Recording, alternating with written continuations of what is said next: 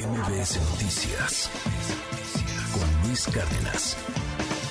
Tengo en la línea telefónica, para mí es un verdadero privilegio, un gran honor poder platicar con Enrique Krause. Enrique, te mando un abrazo. ¿Cómo estás? Buen día. Buen día, Luis, a tus órdenes. Murió ayer Mikhail Gorbachev. ¿Cómo, ¿Cómo trazamos la vida, el papel de Gorbachev en la historia, Enrique?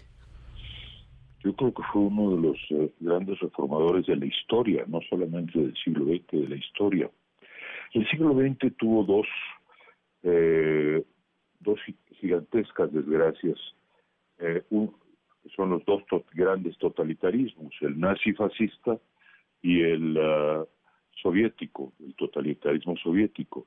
El nazifascista se derrumbó en 1945, no solo con la derrota de Hitler, que costó esa guerra decenas de millones de muertos, sino también con el desprestigio del nazifascismo. Pero el otro totalitarismo, el que proviene de Lenin, sobre todo de Stalin, y que siguió la muerte de Stalin, duró muchas décadas, perduró y se repitió en el caso chino y en otros casos, también en el cubano hay que decirlo, sobrevivió y con un saldo de, pobreza, de opresión, de miedo y también de millones de muertos en lo que se llamó el archipiélago Gulag, esa constelación carcelaria que sacrificó a lo largo de las décadas a millones de ciudadanos rusos.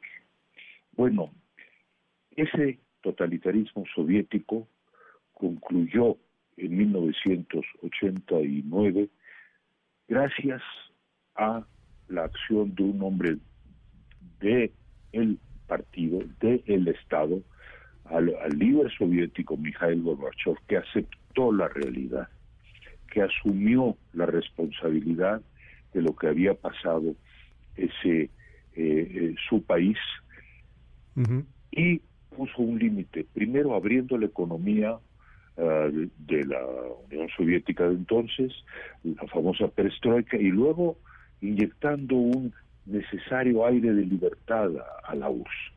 Bueno, eh, ese, ese cambio histórico gigantesco se le debe a Mikhail Gorbachev. Pero bueno, la historia deparó elecciones amargas después de que eso ocurrió. Pero este es, digamos, el gran aporte de, de, de, Gorbachev, este líder que yo considero, como te digo, no solo un reformador extraordinario del 20, sino de toda la historia. Un, un reformador de la historia, un hombre que, que apuesta, creo que en algún momento, a, la integración de Rusia hacia el mundo, que apuesta, y te lo pregunto, Enrique Krause, de alguna forma al, al liberalismo, al neoliberalismo. no, no, no, no. Perdón, Luis. Ajá, sí, por eso lo eh, eh, pregunto. No, no, no, de ninguna manera, no, no. Eh, lo que quería Gorbachev era un socialista y siempre fue un socialista, lo cual no quiere decir creer que el Estado debe hacerlo todo. No, él era un socialista que creía en la libertad. Igual que los socialistas checos de 1968 creían en la libertad. Hay una tradición socialista desde el siglo XIX muy noble que cree en un socialismo democrático, respetuoso de las libertades. Eh, ese es el socialismo en el que, que creía Gorbachev y es un socialismo para mí ese vigente. Pero no, no, no, de ninguna manera era un neoliberal. lo que quería, eso sí, era acercarse a Occidente, a Europa. Claro. Y, Europa es muchas cosas. Europa es la socialdemocracia, por ejemplo. Yo creo que la sociedad ideal que tenía Gorbachev en la, en la mente era eh, pues parecida a la sueca, a la noruega, a la sociedades europeas altamente avanzadas eh, con grandes servicios sociales, ¿verdad? Pero además con esa cultura maravillosa de música y de literatura que tiene Rusia. No, Gorbachev fue un hombre valeroso, históricamente valeroso, eh, superior intelectual y moralmente a muchos líderes de Occidente. ¿eh? Gorbachev sigue siendo muy polémico, inclusive hoy día hay diferencia entre las encuestas que se pueden conocer en torno a este personaje allá en Rusia, hoy eh, con Vladimir Putin, hoy con la invasión de Ucrania, hoy también con lo que tú has apuntado en distintos ensayos, en todo tu trabajo intelectual, con estas vueltas al populismo a nivel global, ¿qué tan vigente queda Gorbachev frente al mundo del siglo XXI, Enrique Krause? Bueno, mira, te voy a decir, eh, eh, él se opuso a Putin. Sí. Eh, Putin es la negación de Gorbachev y negación y, Gorbachev murió siendo un crítico de Putin. Putin eh, quiere, pretende no solamente rehabilitar o, volver al pasado, al totalitarismo ruso, soviético, sino al pasado imperial ruso. No, no solo eso, si quiere quiere ser en el fondo más que Stalin y Lenin, lo que quiere es ser usar, ¿no? Usar de todas las Rusias, ¿no? Bueno, contra eso evidentemente, contra esa corriente autoritaria, totalitaria, eh, eh, de limpieza étnica y nacional, contra eso se opuso Gorbachev.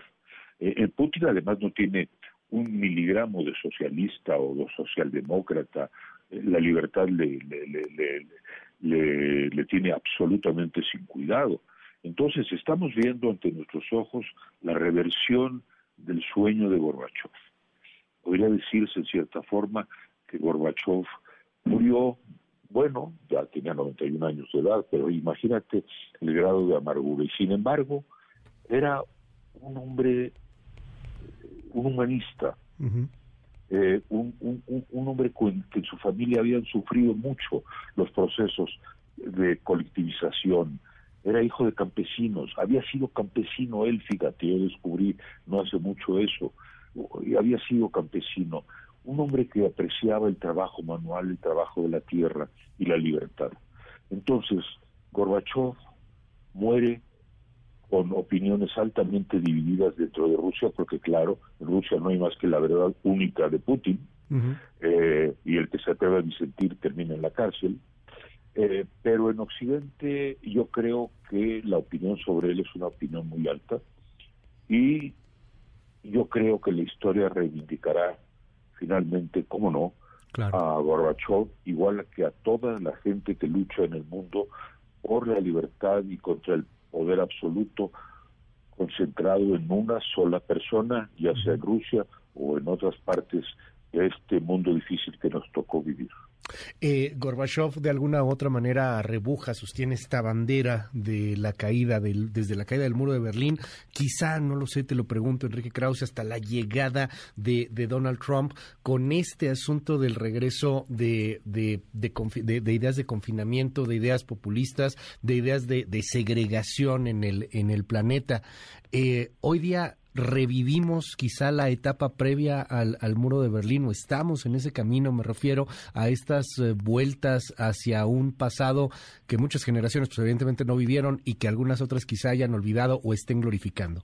Bueno, ese es el problema que la, la humanidad eh, olvida muy pronto y no son culpables las generaciones que no vivieron los 60, 70, 80 y que no vivieron la pérdida de la libertad y de la democracia eh, pues no son culpables de no haberlo vivido y por lo tanto no tienen esa experiencia. Entonces, bueno, ahora tendrán que, pasar un largo invierno eh, en sus países, darse cuenta qué significa perder la libertad. Yo siempre digo y repito, Luis, que la libertad se aprecia finalmente cuando se pierde. No, no pensamos en la libertad. Pero cuando estuvimos en la pandemia, por ejemplo, bueno, pudimos apreciar lo que es la libertad, por ejemplo, de, tránsito, de, la, libertad hasta de respirar, ¿no? Bueno, eh, la libertad es algo, es un valor cardinal en en la vida y se aprecia cuando se pierde. Muchos rusos lo están apreciando dolorosamente ahora. Los ucranianos están luchando por ella. Y en muchos países del mundo en este momento eh, incluso Estados Unidos cuando vivió con bajo bajo el, el, bueno el gobierno de, populista y autoritario de Donald Trump tuvieron ese, ese, problema. Para todas esas personas que luchan por la libertad yo diría que luchamos por la libertad Luis Gorbachev quedará como un emblema a seguir como una antorcha uno de los grandes intelectuales más allá de nuestras fronteras. Mil gracias, querido Enrique Krause, por regalarme estos minutos aquí en MBS. Y estamos al habla si nos das oportunidad. Muchísimas gracias, Luis, a ti y a tu auditorio. Gracias, es Enrique Krause. MBS Noticias con Luis Cárdenas.